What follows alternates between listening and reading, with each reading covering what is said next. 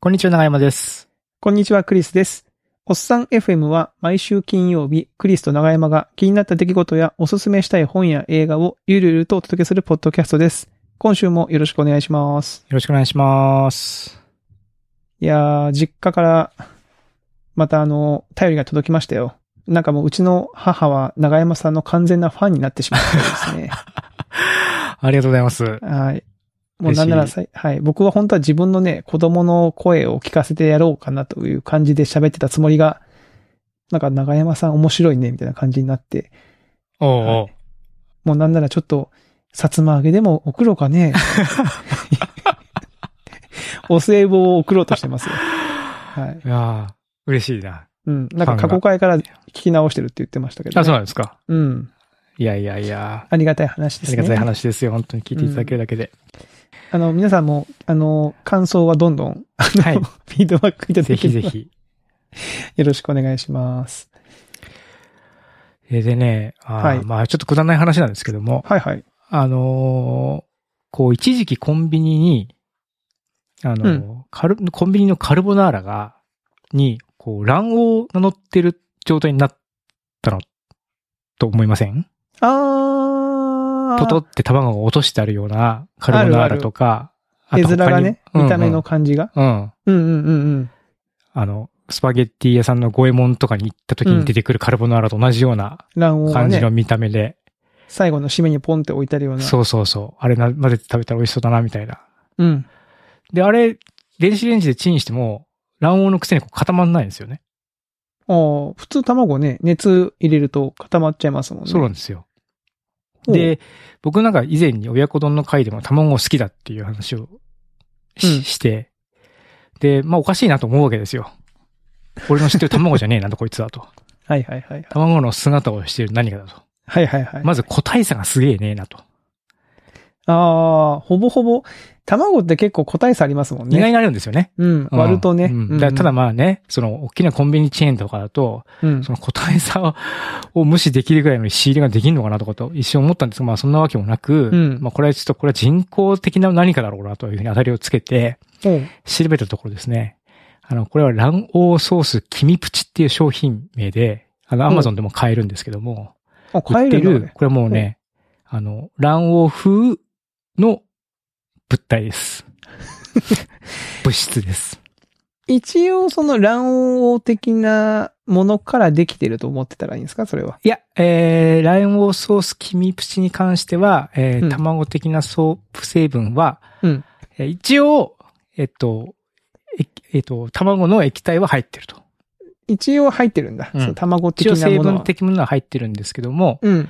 えー、まあ、加熱済みの卵の成分が入ってて、うん。あとは、デキストリン、還元水飴、植物油脂、ゼラチン、食塩、まあまあまあまあまあまあまあって。もう何そ、そもそも熱が通ってるものを使ってるわけそうななんんだ。ですよ。なんで、あれは、だから、まあ逆に言うともう、あんまあ安心というか、別にあれでこうお腹痛くなったりするってことは、うあん。の賞味期期間中だったら、まあないってことですね。うん。っていう、なんですけども、まあ、なんていうんですかね、こう、卵風たた卵の黄身風うんうん。物。体みたいな感じええ。なんで、この、まあ、卵が好きな人間として、こう、どういう風な付き合い方をしていけばいいかっていうところ が、まあ非常にこう、やっぱり悩ましい、なるほど。あの、物質なんですよ、これは。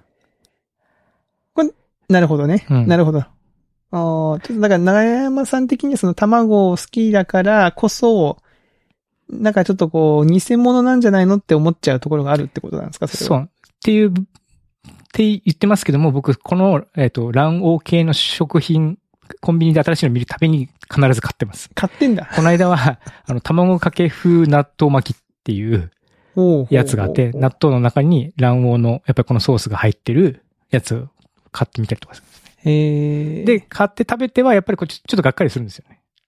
まあ、やっぱ卵の味ではないんですよ。よくよく味わってみると。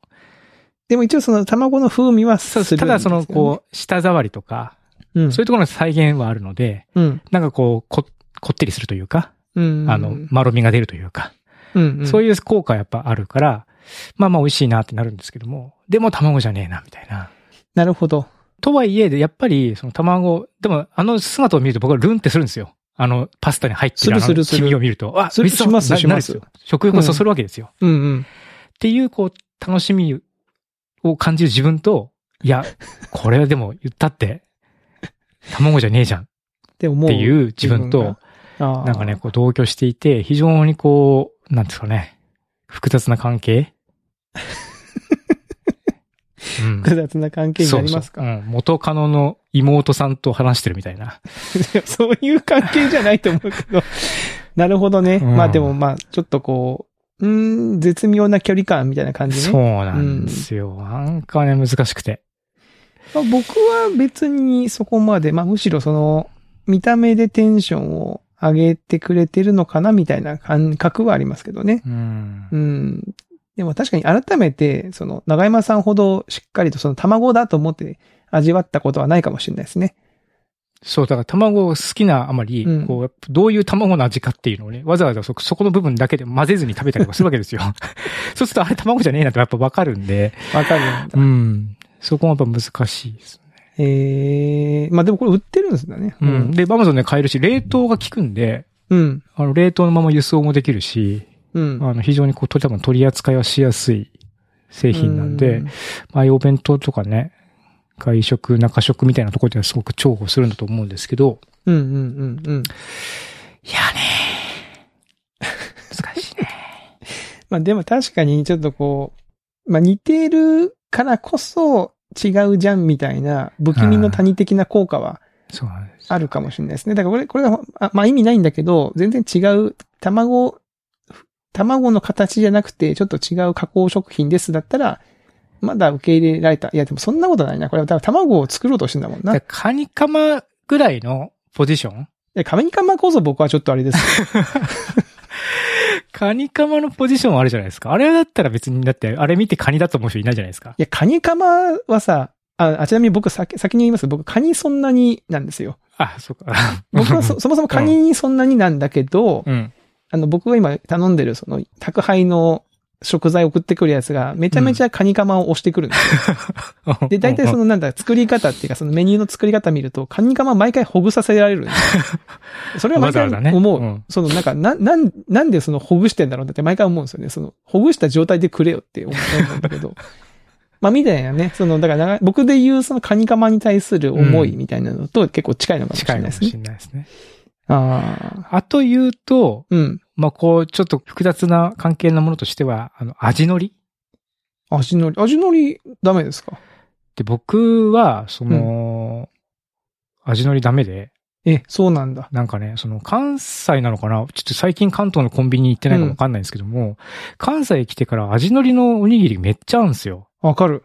んで、その僕は味のりがそんなに好きじゃないので、うん。あの、海苔のおにぎりだと思って、うん。あの、買ったんだけども、うんうん。あの、た口に入れたら味のりだったーみたい なことが何回もあるんですよね。え、そ、その、ね例えば同じ鮭でも、上の段はうん。通常海苔の 鮭、下そのんな段罠がはある。うんあの、味のりの鮭みたいな、こう、一応、あるそねういうふうにこう、物理的に分離されてるんですよ。うん。でも、多分、あの、お客さんがこう戻した時とかに、うん。うん上に戻しちゃったり下に戻しちゃったりとかする、たりとかするかもしれないじゃないですか。うん。でそういうので、とか、まあ僕が個人的に単純に取り間違えちゃったりとかして、わかるわかる。それで味のりに引っかかっちまったっていうことがあって、いや、そういう時がっかりしますそね。れがねがっかりしますねなんか、味のりなじゃないつもりで買ってるわけですもんね。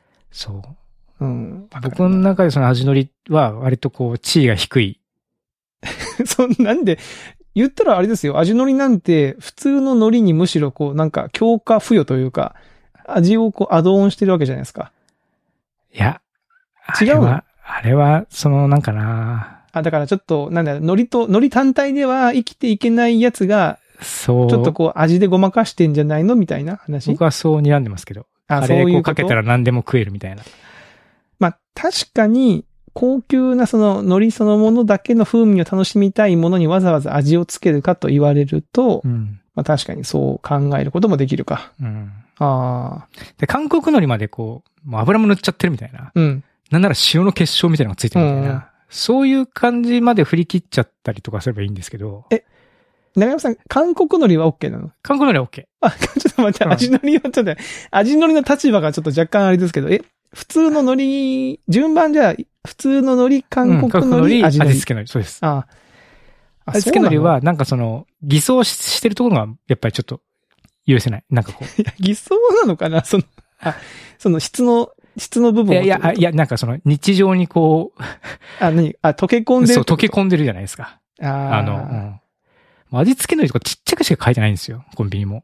どっちでもいいだろうと思ってるのかもしれないですけど、こっちそうしたら大問題ですからね。僕ね、味付け海苔自体は好きなんだけど、おにぎりの味付け海苔はいらないと思うんですよ。あ、そうそうそうそう。そう、あの味付けのりも単体で、なんうかんその、なんていうかな、酒のつまみじゃないですけども、ね。ちょろっ、ことうちょろっともらったら食べたりとかする分にうはんいいんですよ。それはいい。味付けのりとして。うん。おにぎりおに。にぎりについてきたりとか、ね。する。で、僕、いイライラするのはやっぱあの、手がベタベタするから。ああ、そうそうそうそう。でしょそれはわかる。ほらほら。で、塩でさ、おに、お米にす少しね、味がついてる状態で、さらに味付けの海苔をまた巻いていくわけじゃん、うん、うん。で、手がベタベタして、うん。で、表にはちっちゃくしか味付け海苔って書いてないし、い や、まあ別にその、ちっちゃくしか書いてないのは、まあ言ったら、まあオプション中のオプションだからだとは思いますけどね、そのね。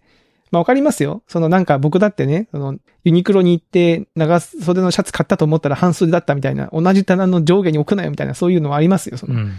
で味付け海苔だったっていう、そういう同じ気分なんですよね、多分ね、その、うん、そそれはわう。かる。あとね、うんあの、味付け海苔って、味付け海苔って言ってんだけど、何味をつけてんだ って。何味だっていあう。なるほどね。うん。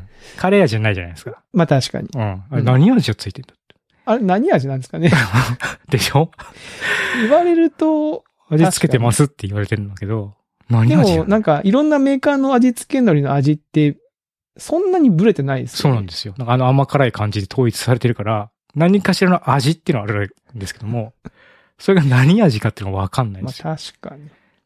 その味付け海苔カレーとか、味付け海苔マヨネーズとか。マヨネーズとか、明太子とか、なんかそういう風になってれば、味付け海苔って言うわかんないけど、まあ、まあ プレー味ンっ付けてこと海でし苔プょレーンってなプレーンなんでしだょかなプレーン、プレーンって何味だよって思うんですよ。いや、まあ、そう、そうね。うんああなるほど。まあ、長山さんの主張は分かりましたよ。そのう、ん味付け海苔に対する。僕は、あの、まあ、味付け海苔の擁護をしたいけど、うん確かに、ちょっとあの、た棚の奥の方で、めっちゃ湿気吸いまくってブクブクに膨れ上がって、こう、全然剥がれなくなってる味付け海苔あるじゃないで すか。あうん味付け海苔ってすぐくっつくでしょあの、なんそかう、くこっうつい。ちゃいますね。うんね、あれはちょっと、なんかいまいちだなと思うけど、いやでも味付け海苔はな、僕の中ではなんかすごい高級品のイメージなんですよ。いや、そう、高級品でいただくやつもあります。なんかほら、昔、ね、おばあちゃん家におお歳暮とかで来て、なんか食卓にたまに出て、なんかあれ食べたいなって思ってたけど、でもたまにしか食べちゃダメみたいな、なんかそんな感じのものっていうイイメージがまだあるから、でも確かにその、おにぎりにはいらないんだよな、うんだって僕も控えますもん。その、これの、この具のやつ買おうかなと思って手を伸ばして、味付け海苔って書いてあったら、ちょっと一瞬、あ、でも手がベトベトするなと思って、ちょっとこうです。よね。うん。ですよ控えねる。。控える。そう控なえんるで。すよ。この位置、ポジションがわかんないですよね。なんか多分 ね、コンビニも落とされてんじゃないですかね、味のり業界いに。でも、あのコンビニがですよ、データドリブンの、うん。データサイエンティストが多分もうなね、なたくさんいらっしゃるその、コンビニエンスストアがうん。置いてるってことは、これはやっぱ売れるんじゃないですか味付け海苔の方が。違うのそうなのかな安いのかな味付け海苔の方が。え、関東どうなんだろあ、関う西僕に関西来てからなんってことですよ。その、そういった過ちにを犯すようになったのが。あー確率上がってんのが。あー、なるほど。今の、おにぎり味付け海苔、地域で検索してみましょうか。あなるほど。なるほど。でも関西の方ですね、確かに。確かに、確かに。あー。なんと、な長山さん、京都92%とか、調査結果。えあの、海苔といえば、焼き海苔、味付け海苔みたいなアンケートを取ったのかなこれなんか、はいはいはあい。の、アンケート取った結果ですよ。うん。やっぱり関東の方は焼き海苔。でもまあ、全体として、日本全国で見ると味付け海苔が53%ぐらいみたいな。えまあ、でもこれ投票数が800いくつですからね。ちょっとまあ、もうちょっと調べてほしい気持ちではあるけど。焼き海苔はやっぱりこの関東とかですね、近畿、西の方はやっぱ味付け海苔の方が多いですね。ああ、うん。やっぱそうなんだ。なんか鹿児島も味付け海苔って書いてますね。どうだったかな普通の海苔だった気もするけど、味付け、味付けだったか。家のおにぎりについてくる海苔。味付けだった気もしてきましたよ、長山さん。マジっすかえ、どうだったっけちょっと忘れちゃってちゃいましたね。もう最後に食べたのもうだいぶ昔ですし。 ええ引っ越そうかなちょっとちょっと、いやいや、海苔だから海苔別に引っ越さなくてもさ、普通のやつも売ってるし、半々で売ってるんですから。やっぱか、やっぱ関西だからか。うーん。そうか、味付け海苔。でも家で食べる分にはいいんでしょたまに。ちょっと。味だか付らけその海苔単体に恨みとがしてね。あるわけじゃないうん別に、あれですけどね、恨み、まあそんなにないですよ、別に。うそんなにちそょっの、とだ、から、その、八つ当たり、八つ当たりっていうか、その ね、理不尽な怒りだと思いますけども、その、僕が間違えとっといて、それを味付けのりさんのせいにされてしまうっていうのは、まあ確かに、それは自分、自己責任だろうっていう、この自己責任社会に、においてね自、己責任社、まあ、あの別に自己責任社会じゃなくても普通に言う自己責任だと思いますけど。 その自己責任だろうっていうふうにね、思われても仕方がないとは思いますけども、はい。なるほどね。うん、ただそういうことが相次いだ結果、やっぱりどうしても僕の怒りの矛先は味付けのりにこういった行ってしまってるっていうのがあって、うん。だ具も黄身プチだし、表面は味付けのりだしってなったらもうちょっと僕はもう本当にこ う、なんだ、はいはいはいはい。ちょっともうチーン我慢できとないし。ちゃうかもしれない。ああ逆にその聞いてる方で、いやうんもういや逆に何言ってんのと。うんうんその、おにぎりは味付けのりこそが至高でしょみたいな、うん。うん。いう、あの、ご意見があったら、ぜひなんかその辺の こう、いや僕もその別になんかね、あの自分の今視点しかないんで、そういった方の意見を聞いて、あ、なるほどみたいな体験をぜひ確かにみたいなね。あの、したいので、ぜひなんかわかそういうのが、あまあまあ、逆に、いやいや、わかるよ、長山と。うん。味付けのり最悪だよな、みたいな、お気を抑えるとも全然いいので、 あの、ぜひ、分かち合いたいなというふうに、ええ感想お待ちしております。ちょっとご意見お待ちしております。はい。はい。いや、面白い。なるほどね。では、ちょっと私の方からは、ちょっと映画のご紹介をしたいなと思いまして。はい。えー、これ、このポッドキャストのこの回が放送されるのが11月の末ということで、さあもうちょっとすると12月、えー、12月といえばクリスマスですよ。うん。ということでですね、今年のクリスマス映画のご紹介ですね。あ、はいす。ごいロマンチック。ロマンチックなやつですけども、ネットフリックスで今、えー11月の頭から公開されています、ラブ・ハードという映画ですね。ネットフリックス映画。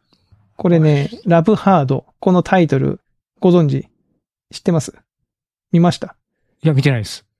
ラブハードって聞くと、うん。大、大の方をダイ・ハードを思い浮かべるでしょ思い、ええ想起しちゃいますね。いや、まさしくその通りでして、まあ、これ、まあ、どういう話かっていうと、まあ、なんかそのち、その、LA に住んでる、えー女性の新聞社に勤めるコラムニストみたいな、いいるんですよ。で、その方が、まあ、マッチングアプリで、こう、男性にえ恋愛を、こう、マッチングアプリで知り合った男性と恋愛をするんですけど、うん。うん。まあ毎回こう失敗するんですよね。まあ、その失敗するっていうのは、最初のバーってこう、ダイジェスト的に流れるんですけど、うんうん。まあなんか相手が、ね、あの、妻と子供がいるとか、なんかその全然話がつまんないとか、なんかそういう感じでこう、えーマッチングアプリで出会った男性すべからくいけてないみたいな感じのこことをコラムに書き書いて人気になるんですよ。その女性記者が。うんうん。まあその、なんていうの、いけてない私の、この、なんか恋愛遍歴みたいな、そんな感じのコラムを書くんですけども。っていう中で、ある日、出会うんですね。運命の人に。で、そ今までは身の回り数キロ圏内の人にだけこう絞ってマッチングアプリをしてたんだけど、うん。アメリカ全土にその友達が広げちゃって、もうこんなのはもうどこでもいいんだよ、バーって広げちゃったら、なんと反対側、その大陸を挟んで反対側のニューヨークに住む、ですね、えーちょっとアジア系のイケメンみたいな人とこう、マッチングしまして、うん。で、マッチングアプリ上でのこの恋愛が始まるんですよね。うん。えーそこで出てくるのが、えーま、ま、なんでこう気が合うかどうかを確かめるのに、その好きな映画はみたいな話になって、うん。好きなクリスマス映画何ってこう聞くと、その男性の方が、ラブアクチュアリーって映画を言うんですよ。はいはいはい。ラブアクチャリーご存知ですかあの、2003年ぐらいの映画ですね。はいその、クリスマスを舞台にしたうん映画で、こう、オムニバス的、オムニバスというかその、えーグランドホテル方式って言ってましたけはい群ど、像いろんな、ね、群像劇みたいはなうん恋愛映画で、で、その女性の方は、えラブアクチュリー、ラブアクチュアリーなんか最悪じゃんみたいな。じゃあ何ななのるほどねじゃああなたにとってのクリスマス映画何だって聞かれたら、ダイハードよっていう。 なるほどね。でダイハードもあれをクリスマス映画ってあげるってもなかなかいいですね。そうそうそう、ええダイハードも確かにクリスマスが舞台な んですよね。うん。一作そうです目ね二作目うん。で、しかも、あのーなんでしょうね。まあ、個人的にはそのアメリカ人ダイハード好きすぎ説っていうのがあ って、もう何年も前の映画ですけど、なんかアメリカの方ってこう、ダイハードが好きっていうステレオタイプが一個あるみたいな。ああ。はい。あのーで、まあ、その女性の方はダイハードが好きなのよって言って、うん。つまりタイトルのラブハードっていうのは、ラブアクチュアリのラブと、ダイハードのハードがかけてあるんですねな。るほど。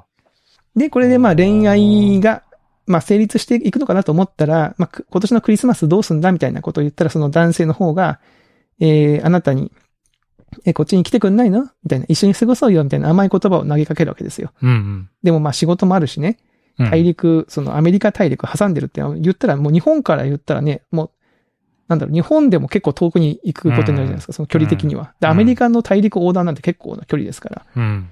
まあ、普通はそんなことしないんだけど、なんかもうめちゃめちゃイケメンだし、運命の人、運命を感じたからっていうことで突然押しかけるんですよ。おー女性がその家に。。で、ここねって言ってピンポーンって行くと、えーそこで出会ったのが、えー全然顔が違う人だったという。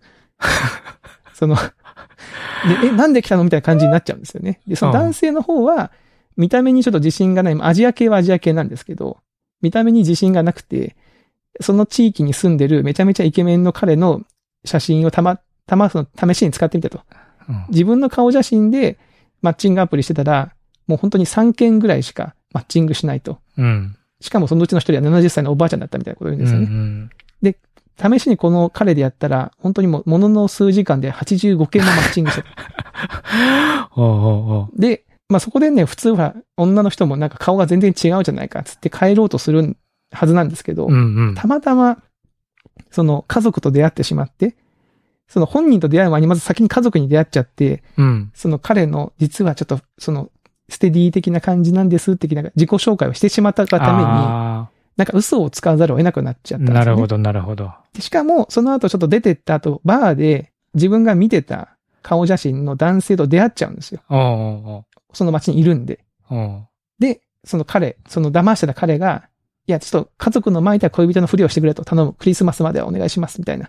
その代わり、この街に住んでるそのイケメン、かか彼女がもともとその求めてたルッキルックスの彼とうまくいくように自分が何とかするから、みたいな。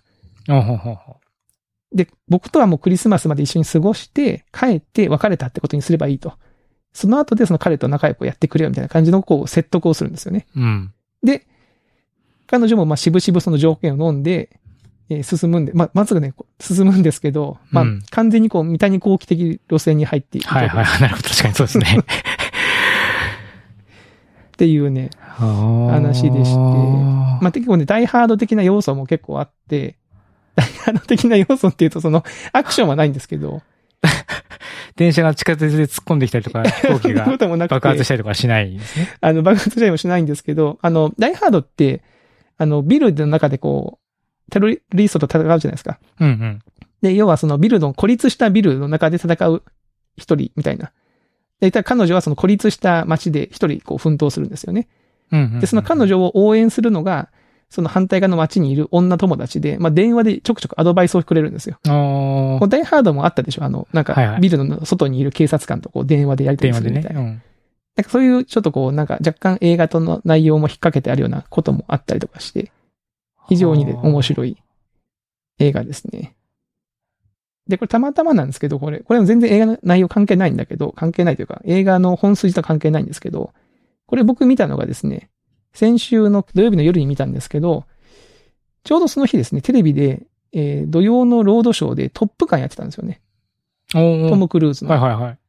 で、トップガン、あやるんだと思いながらこの映画を見始めたんですけど、この映画の中でトップガンを見てるシーンが出てきて、たまたま。おーすごい不思議な気分になりましたよ。あーなんか、あれこが現実の世界の人たち みたいな、一瞬。あの、今地上波でやってるトップガン見てんじゃんみたいな感じになって、ちょっと不思議な気持ちになりました。というね、あの、素敵な映画になっておりますね。いいですね。このあれですね。外国人、あ、ごめんなさい。アジア人役の人、ジミー・オーヤンって俳優さん。うん。あの、シリコンバレーって、そうそうそうそ僕のう好きな、あの、テレビシリーズの、ジャン・ヤンうん。ですね。シリコンバレーに出てる人です。あの、冴えない中国人エンジニアみたいな そうそう役で出てなんるか。中国系のコメディアンの方なんですよね、この人ね。結構ね、面白いです。やっぱり、あの、演技もいいし。いいで、でこすのね、。うんいやこの劇中でこの人のお兄さん役で出てくるのが、グリーンのマイクちゃんっていう、グリーでこう、背が高くてああはいアジア系の、あの人がお兄さん役で出てきますね。で、このお兄さん役で出てくるのは、なんかそのお兄さんは、家族の中でもすごいチヤホヤされてて、なんだろうな、うんこのい家の中のその中心でいたい人物なんですよ。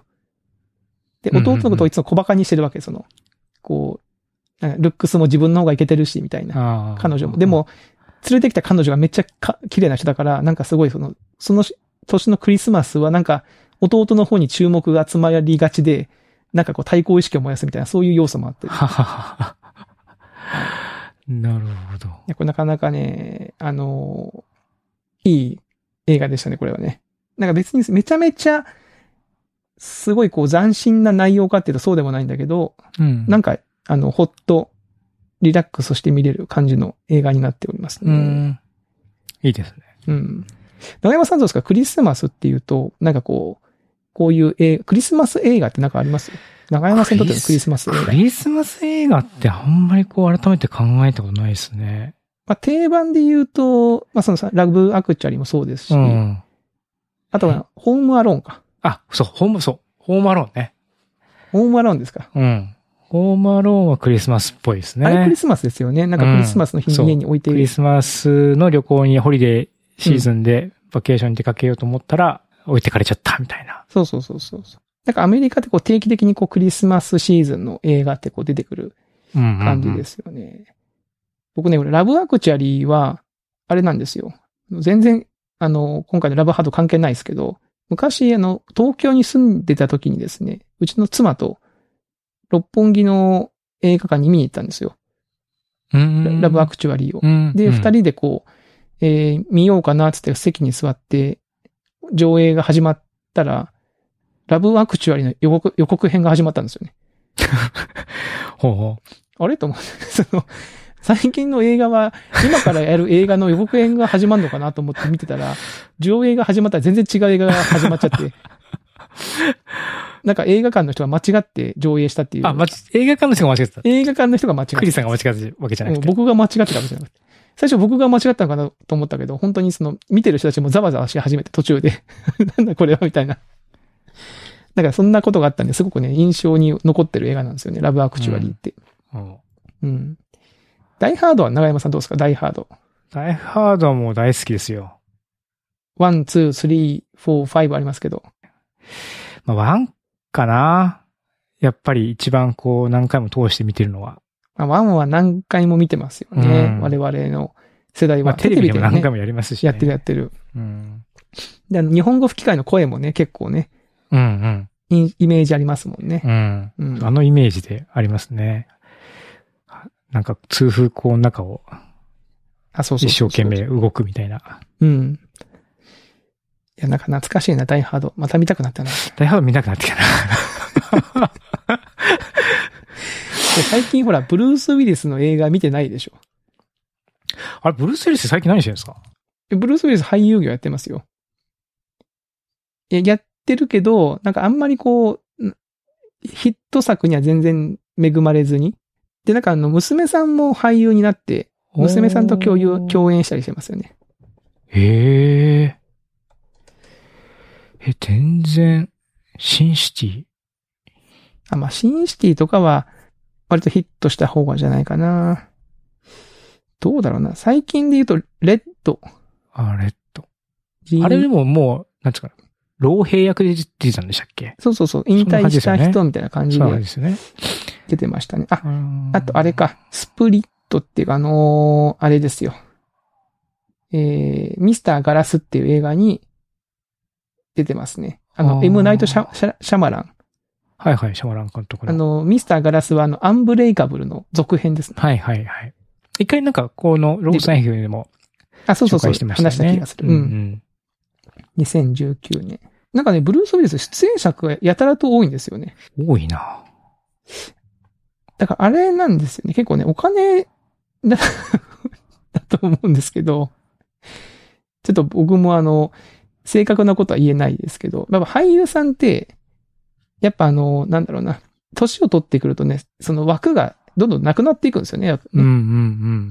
でもまあブルース・ウィルスはやっぱこう求められた映画には、とりあえずどんどん出ていくぞっていう感じなんじゃないのかなあ。ーあんまりこう仕事は選ばないみたいな感じなんですかね。うーん、だと思うんですけどね。わかんないな。だって、2022年の出演予定作なんか何本あんなこれ。すげえあるじゃん。めっちゃありますよ。 9本。うん。はしかもなんか2021年については、アメリカの公開だけじゃなくて、えー、ポーランド公開とか、オランダ公開ってことは多分、それ海外の映画に出てるってことですよね、これね。あ。うん。あーダイハードごっこしたくなってきた。ヤードごっこって、なんですか あの、ホース体に巻きつけてビルから飛び降りるみたい な。大ハードごっこ。ダイハードごっこってなんだろうね。あの、裸足で、あの、ガガラスの上をガラ走スのる。上は走るとかね。 そうそうそうそうそう。いや、ダイハードはいいよ。うん。あ、だからこの、ラブハードにもダイハードの有名なセリフが出てくるんで、ああ、そうなんだ。はい、出てきます。もちろん。そう。お互いにお互いのそのなんか、好きなものをこう、ちょっとこう、なんか、喋ったりするんで、そのダイハードの有名なセリフがね、出てきますんで、もうこれも楽しみですね。う。うんいや、ということで、はあい。の、クリスマス映画、あの、ラブハード。これを見て、うん面白ければもうラブアクチュアリーも見るし、ダイハードももう一回見直してみるみたいな。いいですね。そういうね感じで、こういう元ネ感じタでを見たていどたるみだたくいとなね。楽しめるんじゃないかなと思いますね。はい。はい。はい。というところで結構いい時間になりましたので。はい。えー、今週のおっさん FM はこの辺りとさせていただきます。はい。ではまた来週お会いしましょう。さよなら。さよなら。